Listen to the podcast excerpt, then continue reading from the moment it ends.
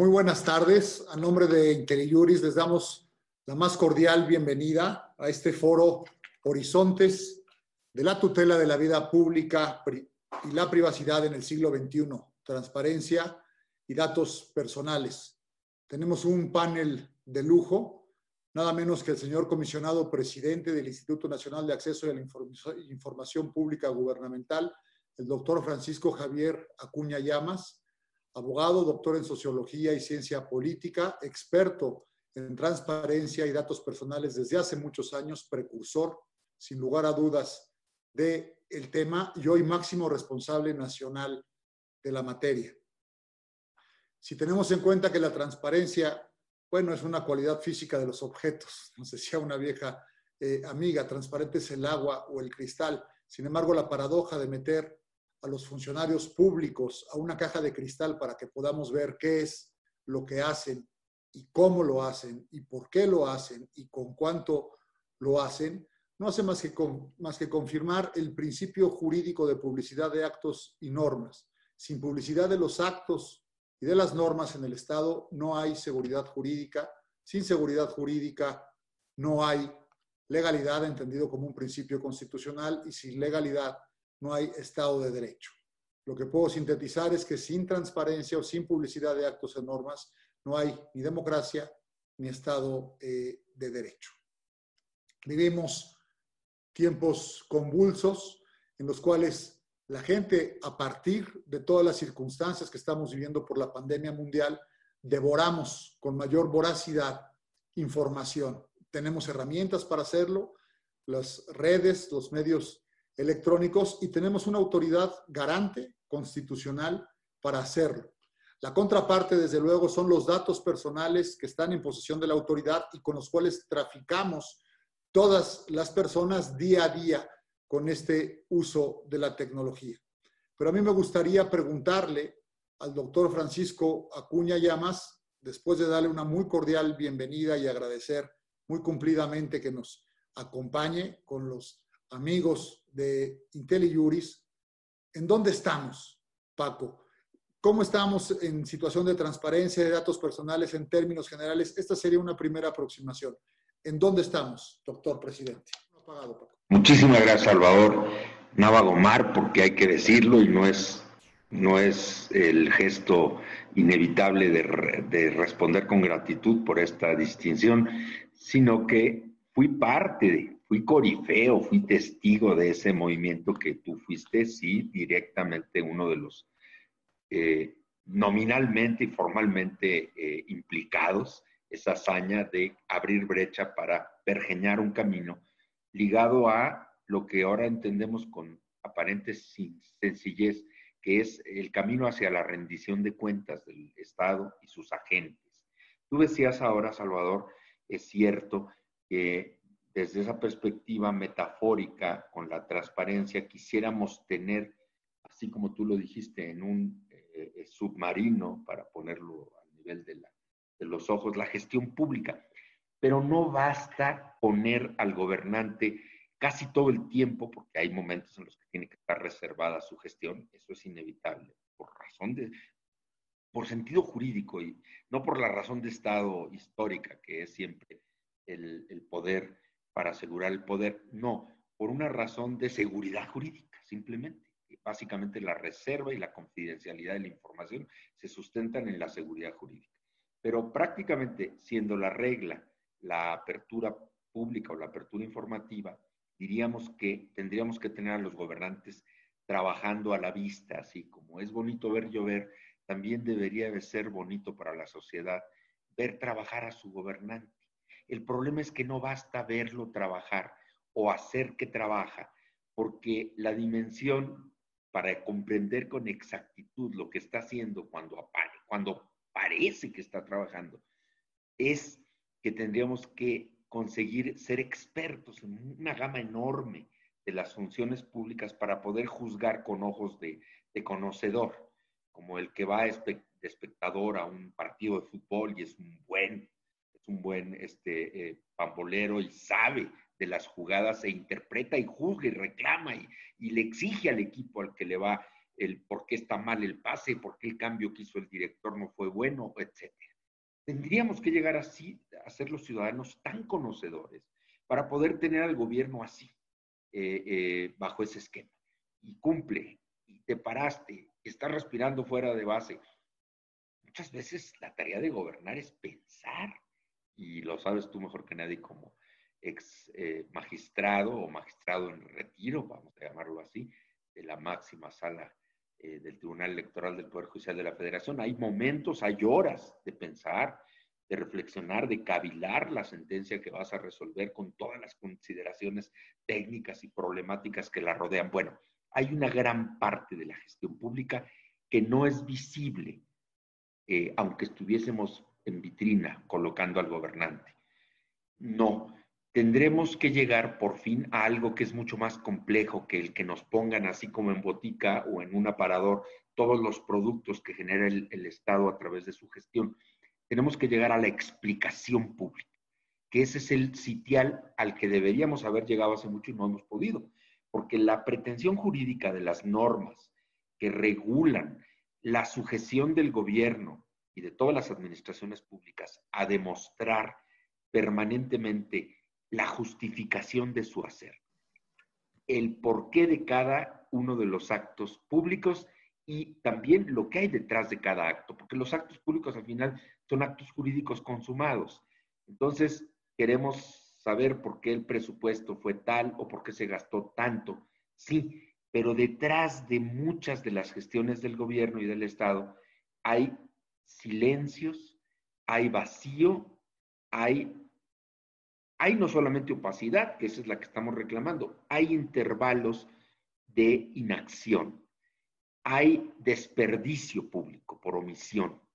Entonces, esos factores negativos no se pueden ver tan solo por ver, se deducen, se cuajan a la mirada del espectador, en este caso nada más y nada menos es el ciudadano reclamante, para dejar de llamarle solicitante, eso más bien nos lleva a una idea del ciudadano pedigüeño y mendicante que debemos desterrar completamente. Ya no se puede hablar de gobernados, como todavía muchos siguen eh, eh, utilizando ese penoso término. Gobernado es sujeto de gobierno y el gobernante debe, el gobernado, el, perdón, el gobernante es al contrario, el que debe eh, responder a la exigencia ciudadana. El ciudadano es reclamante reclama información como reclama ejercicio de derechos, acciona eh, y por consecuencia en su vida privada, y eso lo abordará desde luego Lina Ornelas, que está con nosotros, pues autodetermina la información o buena parte de su información personal. Yo me retraigo para que le hagas la pregunta a Lina. Ah, perdóname, me gustaría, Lina, con tu paciencia, porque bueno, es un intercambio mejor, ¿no? Para que sea más ágil. Me dijiste, ¿en dónde estamos? Bueno, hay un momento en el mundo de desencanto democrático, en el mundo. Y estas instituciones de las que tú fuiste impulsor y que México tenemos de manera, eh, eh, bueno, funcionando, todavía soportando embestidas, son instituciones que nacieron para controlar la gestión pública. Los controles sociales, de los que hoy hablabas en la mañana en un seminario, el ciudadano controla la, la, calidad de los actos que recibe como una sentencia cuando, le, es, cuando es parte de ella o debiera ser no solo en ese caso. Bueno, el control social lo acciona las posibilidades que hay para que la ciudadanía se entere del acto y pueda reclamar sus características y su calidad. En este momento estamos en un pasmo mundial. Las democracias están agolpadas, están en un proceso de, decaimiento.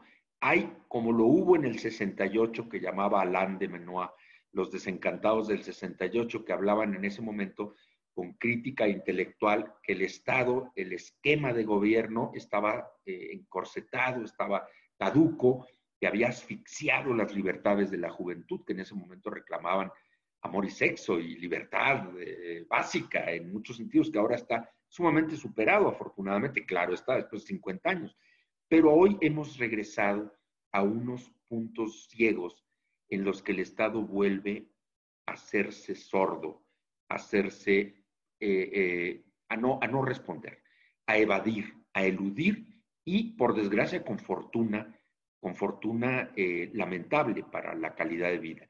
Entonces, no estamos en el mejor momento de la democracia, tristemente, y cuando esta pregunta se hace o esta reflexión se vierte, tenemos que entender que estas instituciones que nacieron para pulir la democracia, como el piso de mármol que se pone, podrá ser de mármol, pero si no está pulido, parecerá de otro material y no lustra, no está lustroso, no está eh, atractivo. Entonces, la democracia mexicana necesita pulimento y para que haya pulimento necesita uso y el uso es el ejercicio de derechos y la ciudadanía, si no ejerce sus derechos, se va generando en el Estado una eh, flacidez del músculo eh, que acciona los derechos.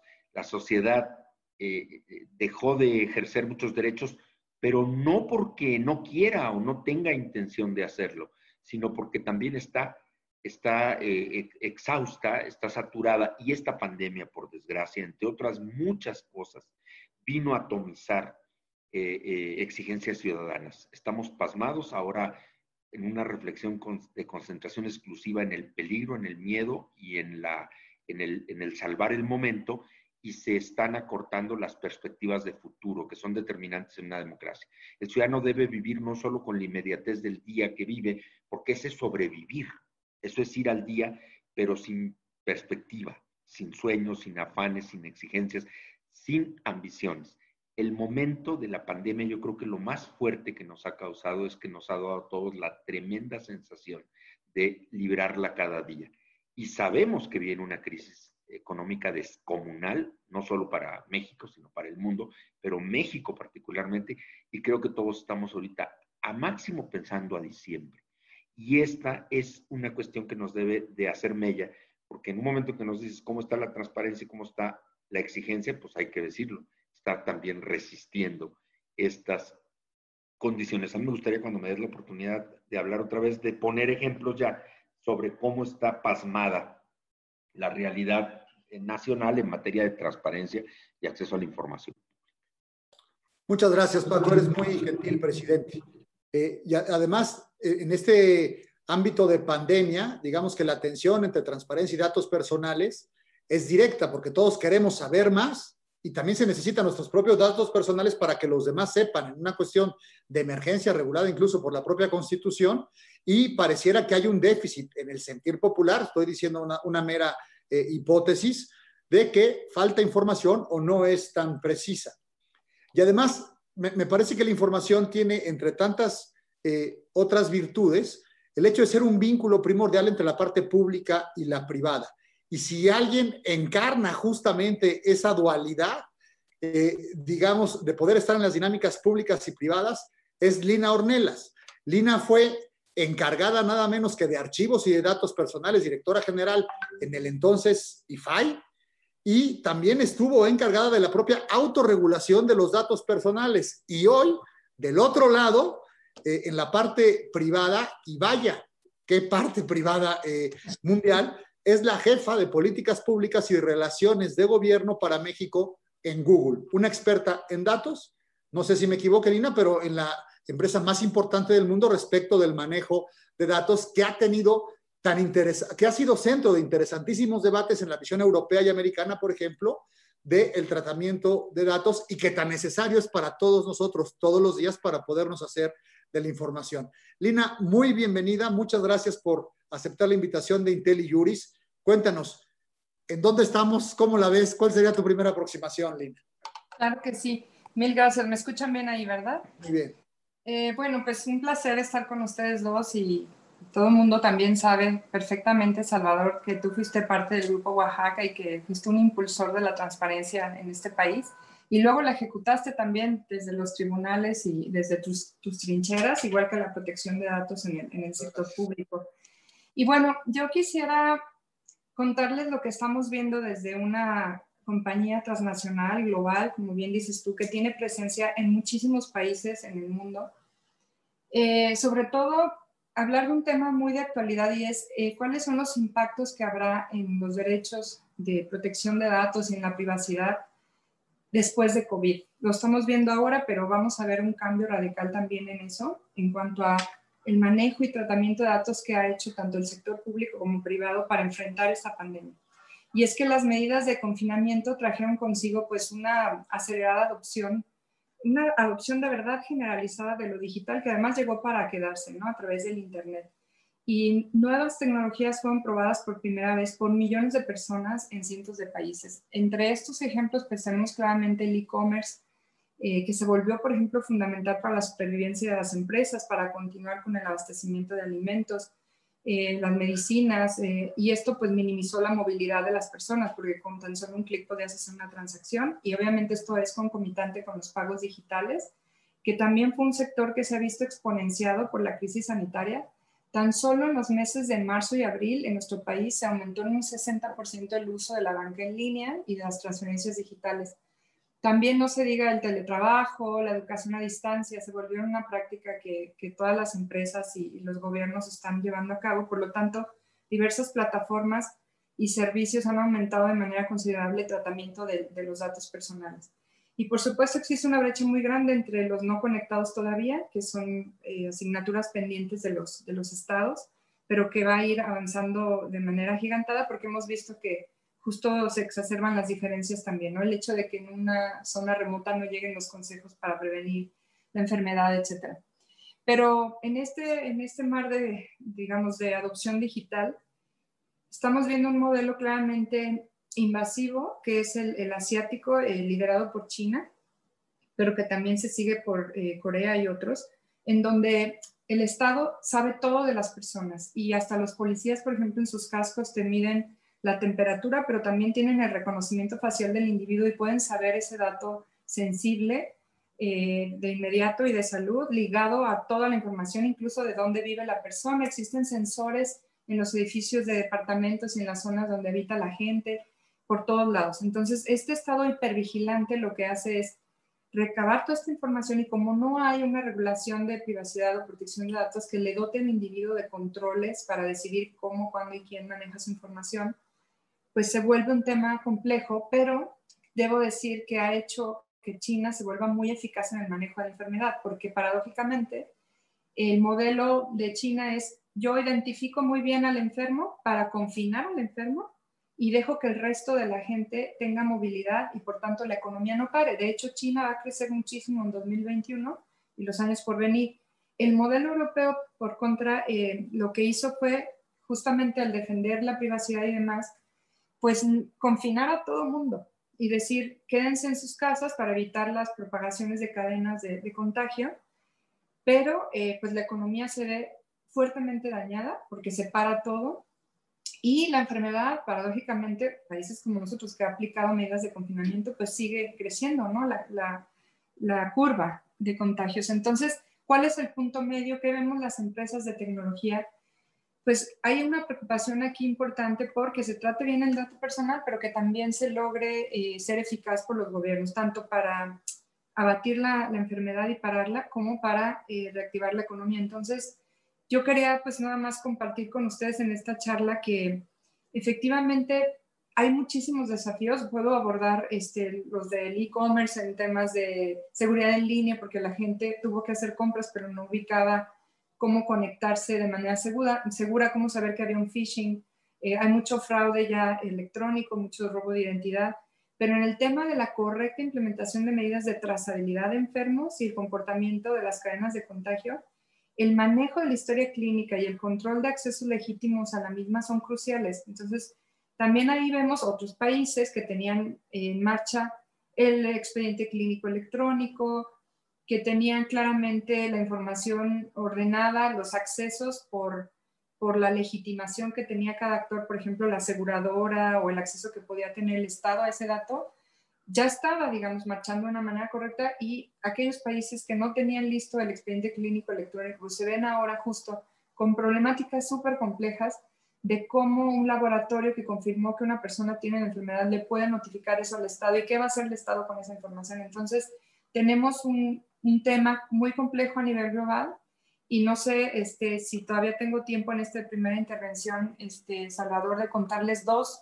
dos avances tecnológicos que han nacido justo en el Silicon Valley en empresas como Apple y, Google, para tratar de ayudar a los gobiernos con la información que nosotros tenemos, obviamente en grandes segmentos anonimizados, es decir, no se sabe qué individuo está detrás de esa información, pero esos dos bloques de información creemos que pueden ayudar muchísimo a las decisiones de política pública. Tengo todavía minutos para explicarlo. cuéntanos y después Paco con lo que quería entrar. Me parece así, hacemos el 1, 2, 2, 1. Gracias. Por muy rápido les, les, comento. Hay dos temas eh, de colaboración público-privada que son muy relevantes que quería compartir con ustedes. Uno es los reportes de movilidad. Y lo que hace eh, Google y Apple es compartirle a los gobiernos información que les va a servir para aplicar sus políticas de distanciamiento social. ¿Y esto cómo lo hacemos? Nosotros eh, tenemos información de la movilidad de los usuarios que han dado su consentimiento expreso para que por GPS eh, se pueda eh, saber dónde están porque utilizan una app como Mapas o como Waze o cualquiera que necesite geolocalización. Obviamente esta información, como les dije, es anonimizada y solo de aquellos que dieron su consentimiento expreso, pero eso nos permite hacer patrones por ciudad, incluso ahora vamos a bajar al municipio por localidad, de modo que se pueda ver en el paso del tiempo cuánta gente está en los parques, cuánta gente está en, los servicios de transporte público y ha sido súper útil.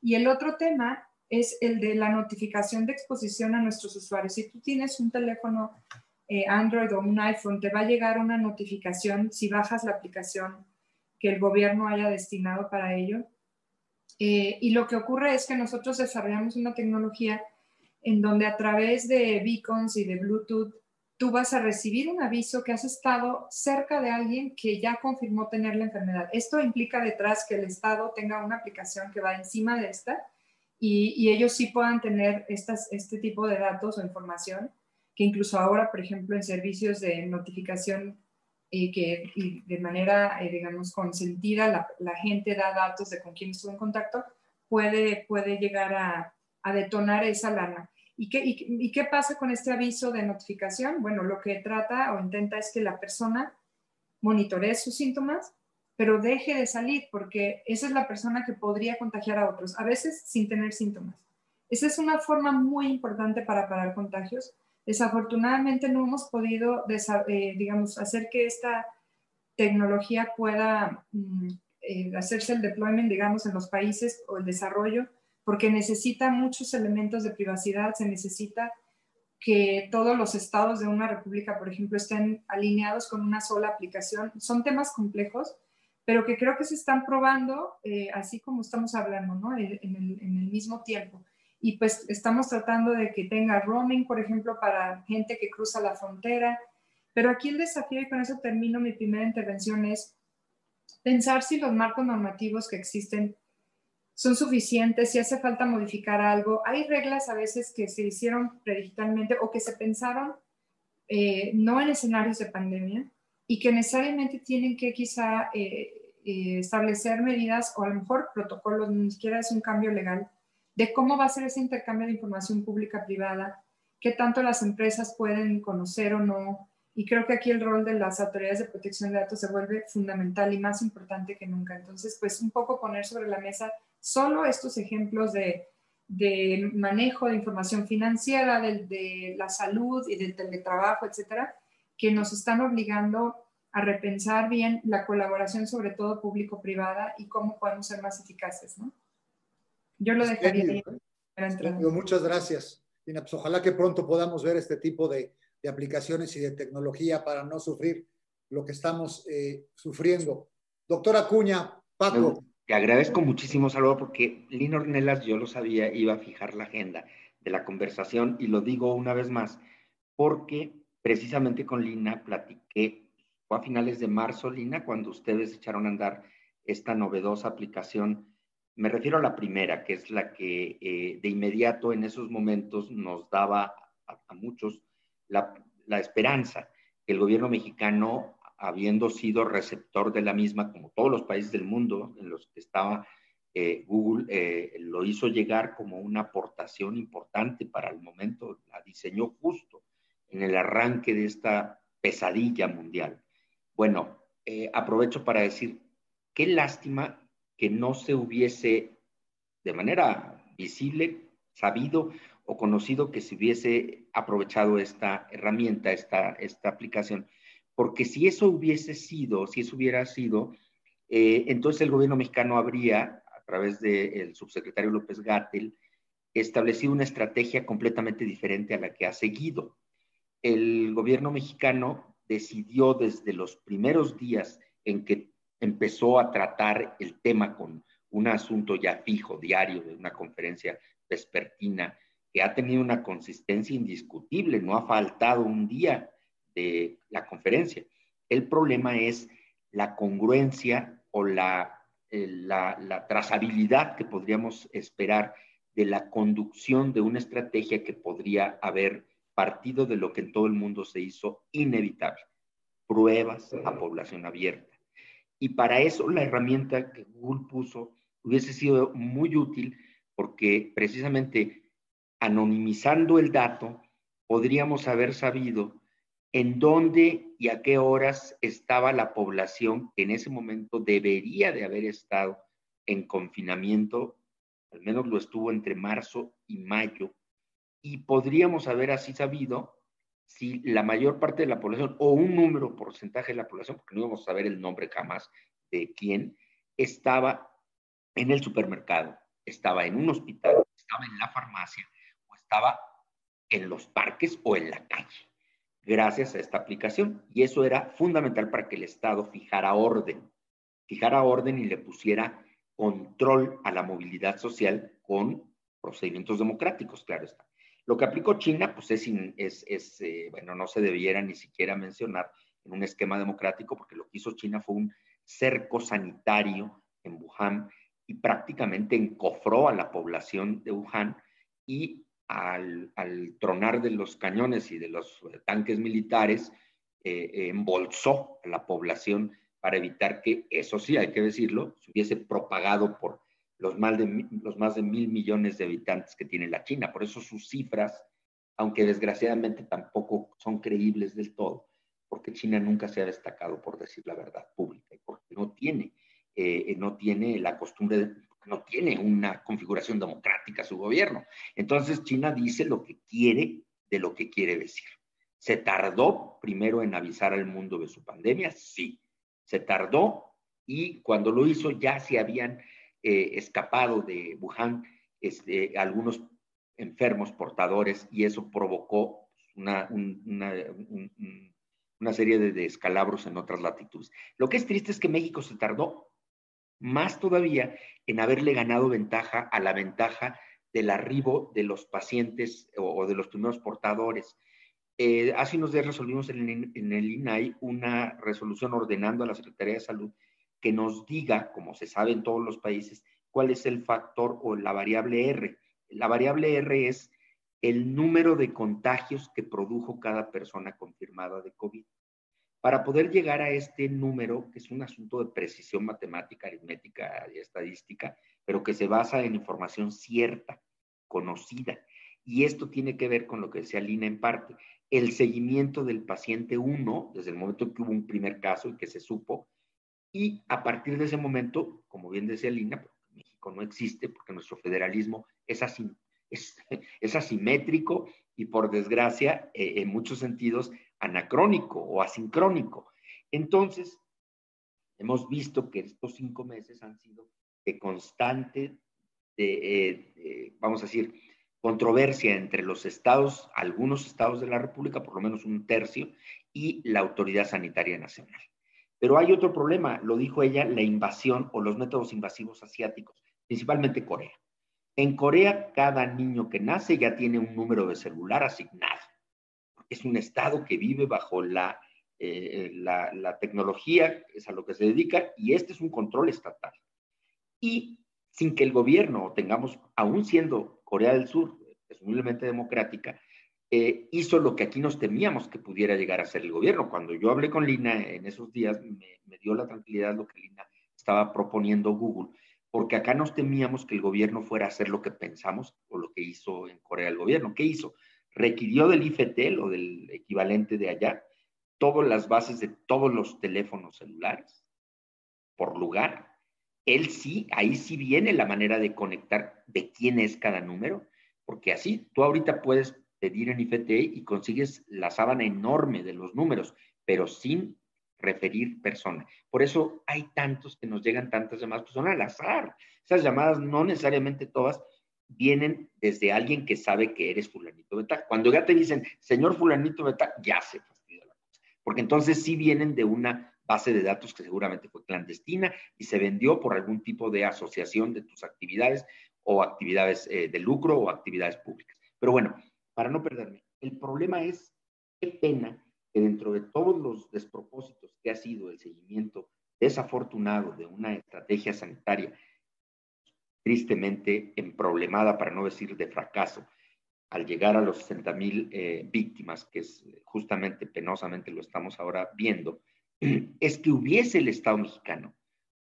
querido tener el control desde esa perspectiva. Y entonces los que lo que nos temíamos todos, o muchos, en el INAI, era que el gobierno federal hubiese agarrado, así decirlo, la base de datos eh, de los teléfonos del IFT, incautados prácticamente bajo el esquema de una emergencia sanitaria, con los poderes y las potestades especiales y extraordinarias que tiene la Secretaría de Salud, en este caso, y haber así tenido un control, eh, digo, muy preocupante de la sociedad, porque habría hecho lo que hicieron en Corea, un seguimiento, pero de espionaje, de rastreo total.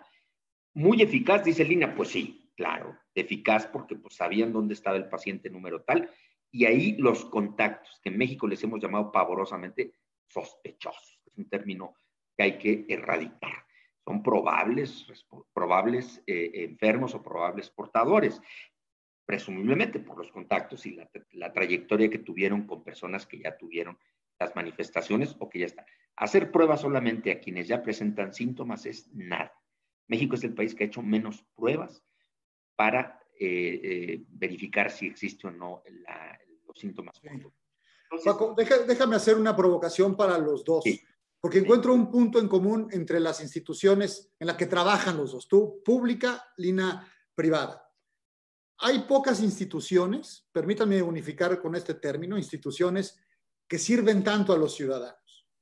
Para saber, uno desde luego para saber lo público, lo Google para saber lo privado. Me, supongo que es el, principal buscador, o por lo menos es el que, el que uso yo. Pero al mismo tiempo y por eso son criticados el, el INAI en el plano político por el propio presidente de la República en las mañaneras y Google, como otros servidores o otras empresas de tecnología, no es el caso del presidente Trump, pero por ejemplo lo que hace con Twitter, ¿no? Este, decir, a ver, ¿cómo es que Google maneja tantos datos? ¿Para qué quiere los datos? Pero todos necesitamos esos datos, usamos ese servicio y no falta quien lo queja. Déjame ir contigo primero, Lina. Lo importante que son y cómo los critican. ¿Qué dirías a, a eso? Mira, totalmente. Realmente el uso de datos eh, trae consigo innovación y ya es imparable. O sea, eh, tanto gobiernos como el sector privado y, los individuos en lo personal utilizan los datos para la toma de decisiones, para sus negocios, etc. Pero el uso masivo de datos es lo que ha comprobado que se puede crear eh, con ello soluciones también muy rápidas para problemas grandes de la humanidad. Y les voy a dar un ejemplo bien interesante que justo creó un nuevo producto en Google y fue la crisis de la gripa H1N1. Cuando surgen los brotes del H1N1 en Estados Unidos, pues realmente mm, las autoridades sanitarias no sabían bien de qué estados de la Unión Americana venían, porque la gente desafortunadamente no va, no iba en ese momento directo al hospital, sino que hacía búsquedas de remedios contra la gripe. Y entonces los ingenieros de Google empezaron a ver las IPs de donde venían esas búsquedas y, por ejemplo, encontraron que en Virginia había muchísimas búsquedas, etcétera, y dijeron, esto vamos a enseñárselo a los fundadores porque es muy, muy relevante. Y ellos dijeron, esto lo tiene que conocer el gobierno de los Estados Unidos, las autoridades sanitarias. Entonces pusieron a disposición de las autoridades de salud esa data anonimizada eh, por regiones, ¿no? Entonces aquí hay millones de usuarios buscando remedios contra la gripe quiere decir que hay un brote de la, de la gripe, de la influenza. Y eso creó un producto que ahora se llama Google Tendencias. Si ustedes entran a Google Tendencias, puedes buscar el nombre del comisionado del INAI, eh, presidente, y saber en qué mes ha habido más búsquedas. A lo mejor está relacionado con una nota periodística, etcétera. Pero este ejemplo me sirve para que tengamos como claridad respecto a cómo esto nació en el sector privado, en una empresa que maneja grandes volúmenes de datos, pero cómo luego generó innovación que le sirve al Estado para la toma de decisiones. Y ahí les quiero decir algo muy relevante. Si usáramos bien los datos abiertos, con el bloque Estados Unidos, Canadá y México bajo el nuevo TEMEC, se podría hacer un hub, digamos, de datos abiertos o, una región importante, interoperable, con seguridad, con controles, anonimizado, eh, que pudiera hacerle frente a China. Porque, ¿qué está pasando ahorita? China está utilizando inteligencia artificial, aprendizaje de las máquinas basado en esos datos. Entonces, es urgente que los estados tengan políticas integrales del manejo de los datos y que más que criticar, o sea, cuando tú me dices, bueno, es que los políticos a veces están de un lado o del otro, evidentemente hay muchos eh, grises en esto que hablamos y hay muchos temas que te pueden afectar en lo personal por algo que aparece en un buscador, pero no perdamos de vista que esas son unas discusiones que ya se han resuelto por la vía de regulación, por la vía de que los jueces determinen si, hay daño al buen nombre, etcétera. Pero otra cosa muy distinta eh, también tiene que ver con el manejo de información para resolver problemas de la humanidad. Por ejemplo, la retinopatía diabética, eh, gracias a que se han eh, contrastado millones de fotografías del iris del ojo de individuos anonimizadamente, se ha logrado que en un lugar remoto en la India, eh, un médico con una tableta pueda ver la imagen de un ojo con retinopatía diabética y ver a su paciente. Si las venas son iguales, y los tonos son los mismos, le puede recetar unas gotas que impide la ceguera. Eso está basado en el manejo de datos. Por eso a mí me gusta hablar, Salvador, de gobernanza de datos más que de protección nada más, porque el hablar siempre proteger al dato, lo que protege es a las personas. A mí por eso me gusta mucho el nombre del convenio 108 de la Unión Europea, que es el padre de la protección de datos, porque se llama Convenio para la Protección de las Personas en relación al tratamiento de sus datos. Y, y cuando hablas de datos, hablemos de gobernanza, es decir, cómo los debo tratar, quiénes tienen derecho a ellos, cómo pueden acceder a ellos. Dentro de la propia historia clínica hay una, un falso debate de quién es propietario de la historia clínica.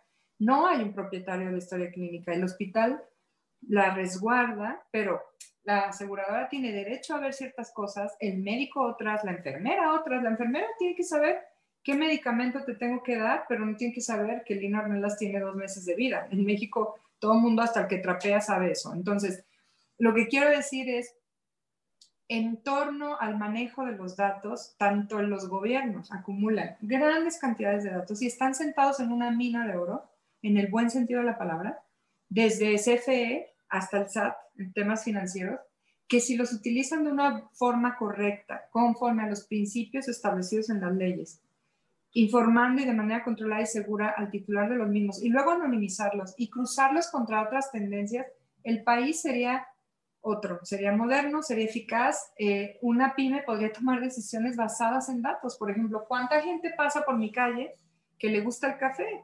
un dato así de simple no, no está tan disponible. Por suerte, la Secretaría de Economía acaba de publicar un esfuerzo muy grande que se llama Data México y son los datos anonimizados. Entonces, en esta conversación, lo interesante, y ya lo dijo el comisionado presidente, es cómo el gobierno puede, y no, está, no es tarde todavía, ¿eh? realmente a mí, yo me desayuné la noticia ayer de la Organización Mundial de la Salud, que es devastadora, ¿no? que ya llegamos a los 60 mil, pero que hay que multiplicarlo al menos por tres de acuerdo a una metodología que ellos hacen en torno a las pruebas que se están haciendo, que son muy pocas en relación al número de habitantes, pero la tecnología no lo resuelve todo, ni el manejo de los datos de manera correcta lo resuelve todo. Es una serie de factores. Si se aplicaran más pruebas, tendríamos mejores resultados, pero en, en torno a las pruebas, si más del 50% de las pruebas sale positivo, es que la OMS dice, tenemos entonces que multiplicar por tres. Estamos hablando de casi una cifra de 200 mil muertos, eso es una tragedia, ni 10 temblores de, de 10 grados causarían una cosa así. Entonces, volviendo al punto, no es tarde, de hecho estamos en conversación con los estados de la República, con los más grandes, pues para que se pruebe la tecnología. Nosotros, eh, gracias a que se hizo un diseño en privacidad muy robusto, no podemos ver datos eh, que hagan identificable a ningún individuo. O sea, el nombre de alguien que tuvo COVID no es visible ni para Apple ni para Google, pero encima, este Salvador y Paco vienen temas muy complejos de, de manejo de la historia clínica, de la seguridad que tenga una aplicación. Acabamos de ver eh, la noticia también de que desafortunadamente se estuvieron a disposición por, supongo que un tema de hackeo, muchos datos personales de gente que está usando aplicaciones de la Ciudad de México. Entonces, si no se arma bien la aplicación que va encima de esa y las ligeras, porque hay apps ligeras que luego las empresas pueden desarrollar, y eso es súper interesante. Eh, un empleador, por ejemplo, de miles de personas puede poner una app ligera encima de la app de gobierno que a su vez utiliza la API de Google y Apple de manera que cuando tú llegues a trabajar, pongas tu celular, piensen en un profesor cuando se reactiven las clases y se pueda, eh, de acuerdo al semáforo, ir de nuevo a los salones, puede poner su celular eh, a la entrada y simplemente aparece un semáforo en donde dice verde, no ha estado expuesto a alguien con COVID, amarillo, alguien con sospecha de COVID y rojo, alguien que sí confirmó el COVID. Eso es muy importante, o sea, usemos la tecnología para parar esas cadenas de contagio y no estamos tarde todavía. Perdón, Salvador, me gustaría engarzar otra vez, porque has vertido ahí, pues otra vez, eh, posiciones de avanzada desde una empresa que está liderando el manejo masivo de datos personales. Yo comparto la visión, desde luego, pues sí, muy de, pues sí, de porvenir, de hablar de gobernanza de datos. Yo hablo siempre del derecho a la vida privada a partir de los datos personales, porque es el punto de partida, el dato personal, que ese sí es un dato documentado, es un dato cierto que tiene, que está alojado en documento, eh, diversas modalidades del documento, pero que se puede rastrear, mover, eh, manejar, trabajar, tratar. Y naturalmente hay una cuestión que es paradójica, lo decía Lina. Por un lado, el gobierno eh, encofra la información pública que no debería de guardar con, con tanto celo, con tanto esmero, con, tanta, con, tanto, eh, eh, con tantas, vamos a decir, hasta vías para buscar por todas las maneras negarla, eh, ocultarla o retrasarla, y en cambio dispersa con una despreocupación peligrosísima los datos personales sensibles del ciudadano paciente en el sector público, del ciudadano contribuyente, del ciudadano justiciable, del ciudadano eh, que acude a aspectos de la vida pública que tienen una repercusión en el ámbito de la vida privada de cada quien, que es muy peligroso eh, su exposición o su eh, defenestración. ahí yo debo decir que dadas las maneras en las que el Estado mexicano procedió en el desparpajo y en el desorden con el manejo de la epidemia, qué bueno que no hubiese tenido la eh, vamos a decir, que en Corea del Sur hubo, por las condiciones que hay en Corea del Sur, que ya son inerciales para ese tipo de, hábito, ¿no? El Estado siempre tiene control sobre la población eh, ordinariamente, entonces no tuvo que hacer algo nuevo. La verdad es que el, Estado coreano, surcoreano, eh, tiene un control sobre la vida de las personas en Corea del Sur que es de altísimo y, democráticamente muy, de muy dudosa este, justificación. Pero en el caso mexicano era un ensayo, que era una apuesta, una odisea que no se quiso hacer.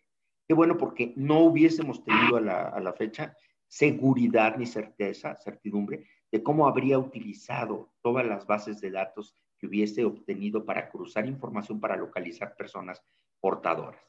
Pero también por otra razón, lo decía Lina, porque tampoco los mexicanos, por desgracia, por, pobreza, muchos, por eh, falta de condiciones para tener la manera de estar resguardado o cerrado el negocio tantas semanas, tantos meses, eh, pudimos cumplir la contingencia con el esmero y con la eh, probidad, la probidad con la que tú decías que se dio sobre todo en países asiáticos. Por eso los países que han, que han logrado las mejores, aunque hoy ya hubo un rebrote en Corea del Sur, precisamente ayer nos decían, y que ya puso de cabeza otra vez al, al Estado, en una válida eh, preocupación, pero aumentó 300 casos. O sea, nos morimos de, digo, cabe hasta ser mueca de, de, rareza, porque cuando en Corea de un día a otro subieron 300 casos, ya hay una alarma nacional, ya volvieron a activar todas las medidas de emergencia drásticas que hubo, eh, tremendas, cuando incluso, por desgracia, y es algo que hay que ver, la pandemia también vino a afectar condiciones emocionales de los países Alemania tuvo, Alemania, que es la cerebralidad, que es la razonabilidad por excelencia, característica, tuvo ya manifestaciones de rebeldía y de negación al COVID hace dos semanas, o sea, cosa que nos quedamos todos. El temperamento latino, que es más eh, travieso y más desordenado, más rebelde a la sujeción, cualquiera que ésta sea, eh, ha mostrado, eh, en el caso mexicano, por desgracia, a mí lo que me preocupa es que podamos llegar a ser el país con más muertes, que ya lo somos para algunos, y con más, y con más impactos en todas las dimensiones de lo fatal. Y esto, por desgracia, solo viene a confirmar que no hubo ejemplo de autoridad, que no hubo convicción seria del problema y en lo que nos ocupa hubo también otra actitud. Nosotros como INAI no le dimos juego a darle libertad de términos y plazos para responder las solicitudes al gobierno, a las, a las autoridades que realizan actividades esenciales. Lo basamos en el propio decreto de emergencia sanitaria y ya que el gobierno hizo una distinción entre lo que eran las actividades esenciales durante la pandemia, solo le dimos suspensión de cinco meses ya de términos y plazos a un número de eh, instituciones y dependencias que no están eh, referidas como esenciales. Pero al gobierno, a la Secretaría de Salud, me mandó una carta, digo, la mandó al INAI, pero dirigida a un servidor como presidente, diciéndonos que por las circunstancias de estar cargando en la espalda la pandemia, necesitaban estar despreocupados de la fatiga, por así decirlo, o de la, eh, del problema de estar contestando solicitudes. De ninguna manera le contesté una carta durísima explicándole que por ningún motivo podríamos dejar de exigirles. Y además, eso sí, pusimos una mesa técnica para resolver muchas dudas. Pero tenemos que reconocer que eh, la, la, pandemia en el caso de la información pública relacionada con el COVID, relacionada con el COVID, no ha sido exitosa, no ha decaído, eso es algo interesantísimo, el número de solicitudes de acceso a la información, a pesar de que muchos decían, nadie va a hacer solicitudes de acceso porque como hay un plazo para responderlas y ese plazo es tan largo y la gente no necesita saber con urgencia, pues aún así el número de solicitudes de acceso a la información ha bajado mínimamente respecto del año pasado, que es el año normal. Entonces, esto nos va a llevar a conocer al final que el Estado en estos momentos no ha estado a la altura de responder sobre un derecho esencial. Y el cruce con el cuidado de la vida privada, pues ya empezamos a ver, ya lo dijo Lina y con eso nada más. Otra gran preocupación es que el Estado ha dejado de invertir en tecnologías de la información, ha recortado de manera drástica los gastos para que el sector público tenga equipo informático de, avanzada. Ha habido y hay muchas instituciones que han dejado de pagar perímetro, perímetro de seguridad informática y los hackeos de los que hablaba Lina eh, han estado al orden del día. A todas las instituciones les ha tocado prácticamente una experiencia o un incidente de esta naturaleza. Y están registrándose datos tan preocupantes que ya para acabar, un ejemplo, no puedo todavía hablar de ello porque está en proceso, pero la Secretaría de la Función Pública expuso eh, eh, los datos personales, algunos de ellos, de pues, un número nada menos de 800 mil burócratas que eh, al presentar su declaración patrimonial, pues llevaron su información como debe de ser y hubo una exposición de incidente, todavía no puedo saber ni decir si fue culposa, si fue intencional, bueno, intencional no, pero si fue un accidente que tenga responsabilidades que dar. Entonces, estamos en el punto crítico, yo creo que el horizonte de la problemática que se cruza la información pública con la información privada o de la vida privada a partir de datos personales está en un momento en el que vamos a iniciar una nueva era. El COVID va a dejarnos a todos más histéricos y paranoicos sobre la salud. Vamos a cambiar muchos hábitos eh, indudablemente, todos, hasta los despreocupados y desenfadados por ese tipo de minucias que antes decíamos y pensábamos. Y ya lo dijo Lina, nos vamos a imbuir todos en, el, en la dimensión digital de los servicios. Y esto va a traer consecuencias muy grandes para el, para el, funcionariado. Porque tristemente cuando eso viene va a haber, se va a prescindir de mucho, eh, probablemente de mucho personal. Tengo, tengo muchas preguntas, Paco, Lina, en el chat, pero ah, para los dos, para cada uno en lo individual Y, pero hay una eh, que me gustó porque me parece que, que puede englobar un buen cierre de Mónica Vallado. Pregunta, ¿qué viene? ¿Qué dificultades encontramos? ¿Qué sería lo deseable? Lo preguntan los dos, cada uno en su tema. Mónica Vallado, ¿qué, qué nos dirías, Lina? Bueno, sí, efectivamente desafíos. Yo creo que viene una necesidad muy grande de, de capacitar a la gente. Uno en, no solo es el manejo de la tecnología en sí misma, sino realmente en, seguridad en línea, eso es fundamental. O sea, la persona tiene que poder controlar mucho de la información que vierte en, redes y demás y saber cómo hacer una contrafrase en lugar de una contraseña. Identificar un phishing, que es un sitio apócrifo en Internet que remeda tu banco y que si no lo ubicas, este, te puede robar tu contraseña en segundos y vaciarte la cuenta. Pero viene también un desafío muy grande para que el Estado mexicano también tome medidas de corto, cortísimo plazo, mediano y largo en el manejo de la historia clínica, por ejemplo, eh, que es súper relevante. Había preguntas ahí en el chat, por ejemplo, de si es que nosotros, y quién asegura que nosotros no tenemos información de quién está enfermo y quién no. Y ahí también darles esa garantía de que estamos trabajando con las autoridades de protección de datos en el propio diseño de la tecnología, estuvieron involucrados para que claramente nosotros solo ponemos la tecnología de Bluetooth, de modo que cuando tú te acercas a otra persona, haya un intercambio de beacons, que son identificadores, pero si una de esas personas que al subirte al autobús eh, tuvo días después COVID, esa persona va a ingresar ese resultado en una aplicación del gobierno, no en el sistema de Google. Y una vez que sube esa información a la autoridad sanitaria, con el consentimiento de esa persona, su teléfono va a cargar llaves o beacons que durante 14 días le puede avisar si alguien estuvo cerca de otro. Es una cosa muy técnica, pero no me quiero meter a eso ahí. Lo que quiero decir es, el desafío es de comunicación rápida y eficaz. Me, me gusta muchísimo recalcar que el INAI fue diseñado con esta doble cachucha, digamos, de autoridad de protección de datos, pero también de transparencia, porque puede ver el justo medio en donde si los datos están anonimizados, si hay una política de privacidad eh, eh, puesta en marcha y demás, no tiene por qué no eh, funcionar una colaboración público-privada que pueda ayudar a parar la pandemia o, o evitar más las cadenas de contagios y demás y puede hacer más eficiente el manejo de la historia clínica. Hay muchas tecnologías que lo permiten, no solo la de Apple y Google.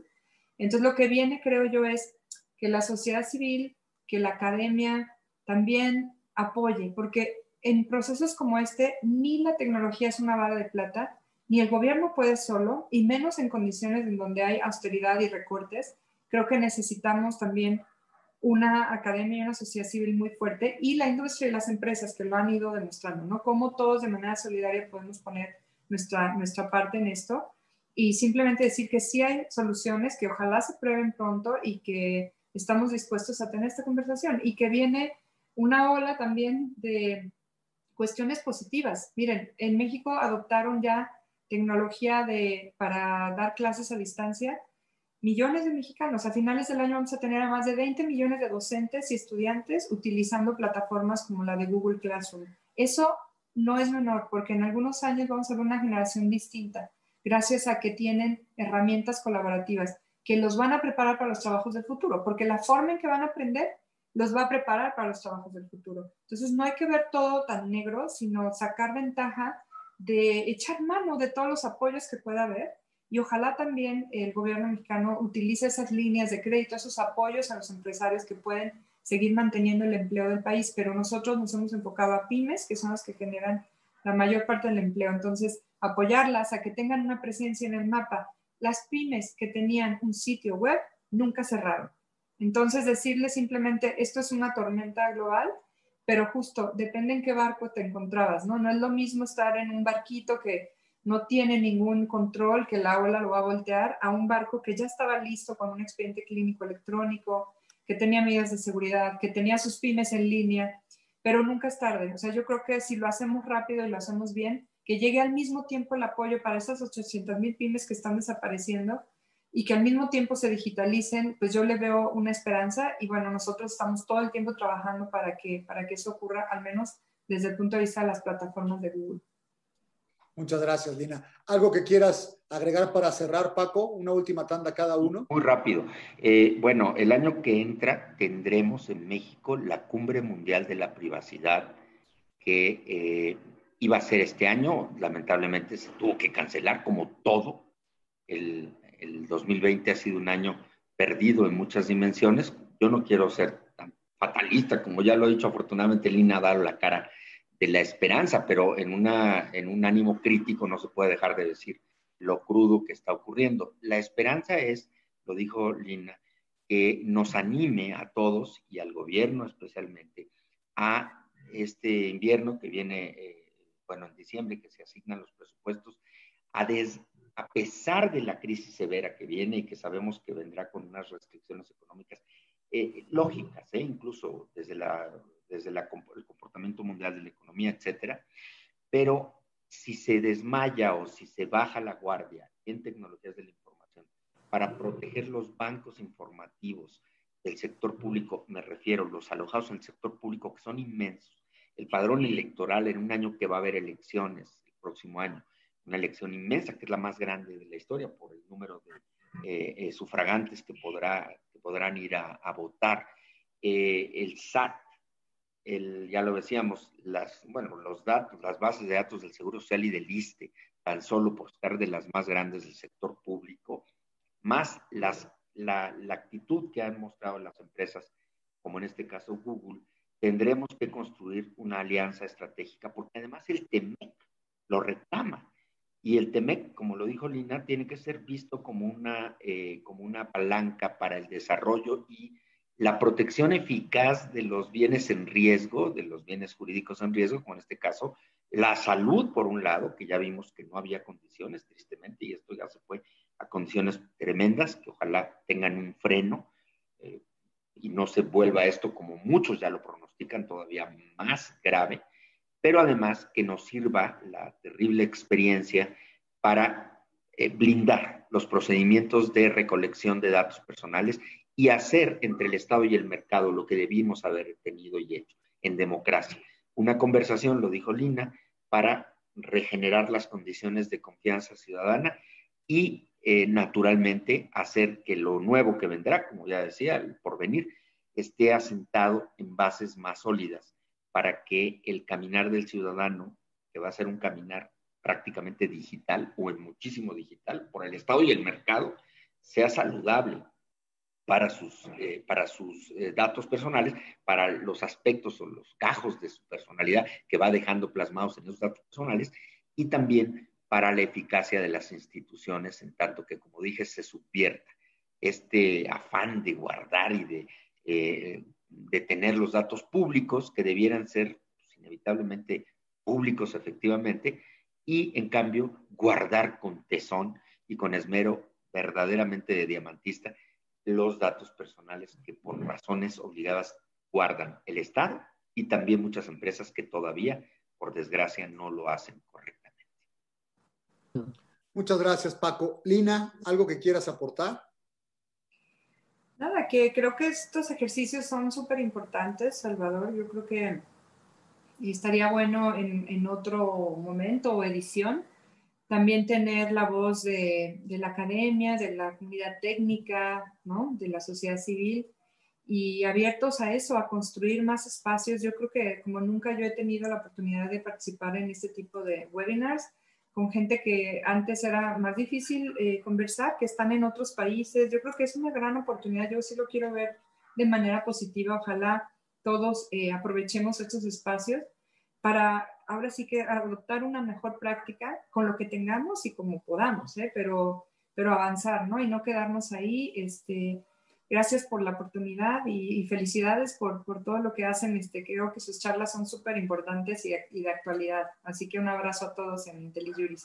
Muchísimas gracias, Lina. Pues te vamos a tomar la palabra con este, con este ejercicio que estás proponiendo. Lina, estás en donde estás porque eres quien eres. Te lo apreciamos mucho, por eso te, invitamos. Eres un referente eh, nacional, internacional. Estamos muy orgullosos de ti y muchas gracias por tu generosidad. Al contrario. Querido, por favor, muy querido presidente, la máxima autoridad eh, nacional, colegiada e individual del importantísimo esfuerzo que estamos haciendo todos los mexicanos para transparentar lo público y para proteger o para gobernar, como bien dice Tina, los datos personales. De verdad que un honor que estén con nosotros en IntelliJuris. Un abrazo muy fuerte y hasta siempre. Muchas gracias por su presencia. Nos vemos. Gracias a todos los que participaron. Gracias a los tres. Gracias a, gracias a todos.